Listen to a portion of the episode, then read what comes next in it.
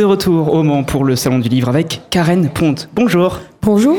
Merci d'être avec nous. On vous retrouve pour un roman pour les fêtes de fin d'année. Il vient tout juste de sortir. J'ai eu l'occasion de le lire avec Noël en péril à Santa, Les Deux Sapins. C'est chez Fleuve Édition. Alors c'est une suite d'un précédent avec, euh, voilà, pas la peine de paniquer, chers lecteurs, auditeurs. On peut s'y retrouver quand même. On n'est pas obligé de lire les livres d'avant, mais c'est toujours mieux d'avoir une récurrence d'écriture. Qu'est-ce qui vous plaît justement dans ça? Dans le, dans le fait d'écrire dans le de Noël ou dans le D'avoir une récurrence. Alors là, c'était chouette en fait ce tome. Alors, moi j'appelle ça une saison 3 parce qu'en fait, c'est une histoire totalement à part entière. Euh, avec les mêmes personnages en effet que la saison 1 et la saison 2. Euh, ça se passe donc trois ans après euh, la saison 2. Et ce qui est chouette, c'est en fait de, de, retrouver des personnages qu'on connaît déjà par cœur et de les mettre voilà dans une nouvelle situation. Et puis ce roman m'a été beaucoup beaucoup beaucoup réclamé par les lecteurs qui se sont pris de passion pour les personnages qui sont en fait très drôles. Donc je comprends qu'ils les aiment. Et régulièrement au salon on me disait ah quand est-ce qu'on retourne à Santa les deux sapins? Et donc, euh, voilà, je leur ai fait ce cadeau-là euh, de d'écrire cette saison 3, euh, qui, j'espère, est tout aussi drôle que les deux précédentes. On va parler de vos lecteurs fidèles juste après, mais parlons des lecteurs qui ne vous connaissent pas encore. Comment on fait pour les toucher, justement, quand il y a une récurrence, quand il y a des personnages qui ont une histoire? On peut être frustré au début en se disant « Oh là là, j'ai pas lu le début, je vais rien comprendre ». Comment on fait pour aussi, eux, les toucher? Alors justement, l'idée c'est de faire une histoire en fait qui a, qui a vraiment euh, une unité. Donc il y a bien un début, un milieu, une fin, euh, et on peut apprendre à découvrir les personnages en fait à travers cette histoire, euh, puisque je fais en sorte que, alors je donne des petites euh, tips évidemment des, deux saisons précédentes, mais vraiment comme je le dis au début, allez-y euh, sans aucun souci, euh, vous comprendrez toute l'histoire. C'est plus des clins d'œil. Exactement, c'est plus des clins d'œil qui permettent du coup à ceux qui connaissent eh ben, de s'y retrouver et de prendre du plaisir, et à ceux qui découvrent eh ben, de, de, se mettre à aimer Santal et de Sapin. Donc il n'y a pas de, de souci. En fait, l'histoire, elle est elle est unitaire quoi. C'est comme ça je pense que qu'on permet voilà de pas être perdu. Vous l'avez pas créé justement pour qu'il y ait une, une, suite logique tout le temps. Voilà, c'est systématiquement vous réfléchissez chaque année à faire euh, un livre. Alors Karen Ponte, expliquez-nous pourquoi Noël est en péril dans ce minuscule village, mais où il se passe beaucoup de choses. Oui, tout à fait. Euh, alors Noël est en péril parce que euh, il y a une usine dans ce village qui fabrique des boîtes à musique, et cette usine, le propriétaire de l'usine vient de décéder, et donc il y a un repreneur qui se présente, et ce repreneur, il prévoit euh, de faire fabriquer des plats de Noël tout faits dans des de dentifrice, voyez, qu'on étalerait sur du pain, donc euh, des sortes de tartines euh, de dinde marron, des choses comme ça, pas du tout ragoûtantes. Et le village est un peu catastrophé parce que Noël, c'est un peu leur marque de fabrique. Alors ils décident euh, d'essayer de se mobiliser pour récolter des fonds, pour pouvoir racheter l'usine et continuer la production. Et pour racheter des fonds, ils vont participer à des tas de choses, des Olympiades, un gala de charité, tout ça de manière très loufoque pour voilà essayer de, de sauver cette usine. Et quand vous dites il, c'est une bande d'amis, des personnes qui se connaissent vraiment, exactement. une famille. Une famille euh, avec les enfants, le, les conjoints, et puis ils embarquent le village. Euh, donc voilà, ils essayent de, de vraiment de, de tous s'unir pour récolter ces fonds. Et je les soumets à des épreuves euh, euh toutes plus rocambolesques les unes que les autres, parce que l'idée c'est d'être dans une comédie. Oui, justement. Et, et on doit rigoler. Parce que justement, un sujet lourd, vous le dites avec des péripéties, avec des barrières.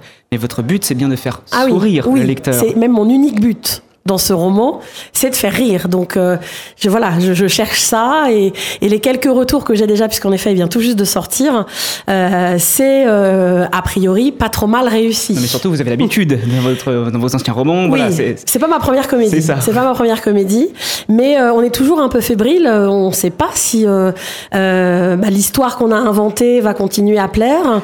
Et c'est la difficulté d'une saison 3, c'est qu'il faut se renouveler en plus. Oui. Donc, ça veut dire qu'il faut aussi apporter aux lecteurs qui ont déjà lu de la nouveauté. Et, euh, et donc là, voilà, c'était mon enjeu. Moi, j'ai vraiment pas envie euh, que les gens qui attendent avec impatience ce roman soient déçus. Donc, euh, donc j'y ai mis tout mon cœur et, et, toute mon imagination de loufoquerie. Mais faire rire, c'est extrêmement difficile, surtout en littérature. Oui.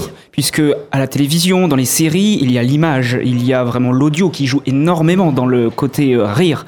Ici, en littérature, c'est complexe. Oui, il n'y a pas. Exactement. Et je Comment vous faites? Alors, je suis assez heureuse qu'on me le dise, que c'est difficile à faire, euh, parce que faire pleurer, on, sait sur quelle corde sensible on va tirer, hein, on va jouer. En revanche, l'humour, on n'a pas tous le même humour, on rit pas tous des mêmes choses, et donc c'est particulièrement compliqué.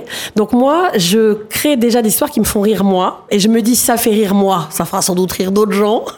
Et, euh, et j'aime aussi beaucoup l'autodérision en fait. Ce que j'aime, c'est que les personnages soient dans des situations ridicules, qui les amènent à rire d'eux-mêmes. Et je crois que c'est ça qui fait que c'est drôle, parce qu'on se projette tous dans des situations où euh, où on peut chuter. Évidemment, personne se fait mal.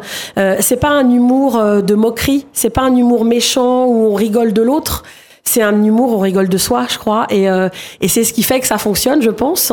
Euh, mais c'est vrai que c'est compliqué à faire. C'est un, un, vrai travail. Et Karen Pont, dans euh, Noël en péril, mais aussi vos précédents, les notes de bas de page, elles sont très importantes pour faire rire aussi. Vous utilisez vraiment beaucoup oui. ça. Alors j'en ai beaucoup dans les comédies. Vous les retrouverez dans tous mes romans. Ces notes de bas de page, c'est une vraie marque de fabrique euh, à laquelle je tiens beaucoup parce qu'en fait, ça me permet de créer du lien avec le lecteur. C'est uniquement des notes d'humour, ces notes de bas de page, qui sont de la connivence quoi entre moi et le lecteur. Et, euh, et dans les comédies de Noël, je peux en mettre tellement parce qu'en fait, tout prête à, à cet humour-là. Et, euh, et, donc oui, j'aime beaucoup beaucoup ça. Et c'est vrai que là, il doit y avoir, je sais pas, une petite trentaine, un truc comme ça. euh, et ça me fait aussi beaucoup rire quand je les écris. Vous parlez des lecteurs. Alors justement, vous avez parlé tout à l'heure dans l'introduction, mais là, on va en parler des lecteurs. Quel lien vous avez avec eux? On sait que c'est assez fort. Oui, j'ai un vrai lien. Euh, parce que j'aime les gens, je crois. Voilà, j'écris parce que j'aime les gens. Et les gens euh, vous aiment aussi. Et, et les gens euh, m'aiment pas trop mal, je crois. Euh, j'écris des romans qui parlent de la vie. En fait, je crois que c'est ça le lien qui nous unit. C'est que ces romans que j'écris, que ça soit mes comédies ou mes romans classiques, euh, ça parle de toutes ces choses qu'on vit, qui sont pas toujours très drôles et qu'on rencontre tous à un moment donné où on a quelqu'un qui a vécu. Et en fait, il y a une espèce de proximité qui se crée entre eux et moi parce qu'ils ont été touchés, parce qu'ils ont eux-mêmes vécu ou ils ont eu un, un parent qui a vécu. Et, euh, et, quand on se voit, et ben voilà, ils sont, ils sont. Ce lien-là se fait par les romans en fait que j'ai pu écrire. Et puis, euh, je suis beaucoup sur les réseaux sociaux euh, parce que j'aime beaucoup ça et donc j'aime bien entretenir voilà ce lien avec les lecteurs. Et ça fait quoi maintenant d'être attendu à chaque publication? Ça fait à la fois très plaisir et horriblement peur. c'est euh, je, je, je m'étais toujours dit le premier c'est le plus dur hein. et en fait je trouve que chaque roman c'est encore plus dur que le précédent parce qu'il y a une peur nouvelle qui s'installe, c'est la peur de décevoir. Et, euh, et moi je voudrais pas décevoir les gens donc euh, à chaque fois c'est terrible. Je vis les 15 premiers jours de sortie en apnée, euh, voilà c'est terrible et c'est de pire en pire. Et puis vous avez euh, voilà un écho ici où il y a eu une standing ovation pour oui c'est ça oui. beaucoup de romans vendus en tout cas sur beaucoup, ce salon. beaucoup beaucoup de romans oui sur euh, sur ce salon.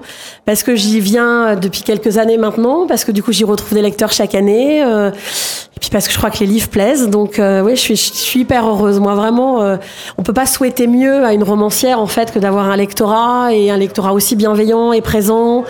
Euh, voilà puisque c'est en plus mon métier maintenant à part entière. Donc donc je, je je vais choyer ces lecteurs euh, voilà, qui font de moi la romancière que je suis aujourd'hui.